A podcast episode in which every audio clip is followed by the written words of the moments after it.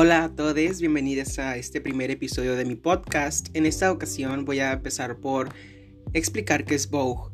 Vogue nació en Harlem, Nueva York en 1920 por afroamericanos y latinos.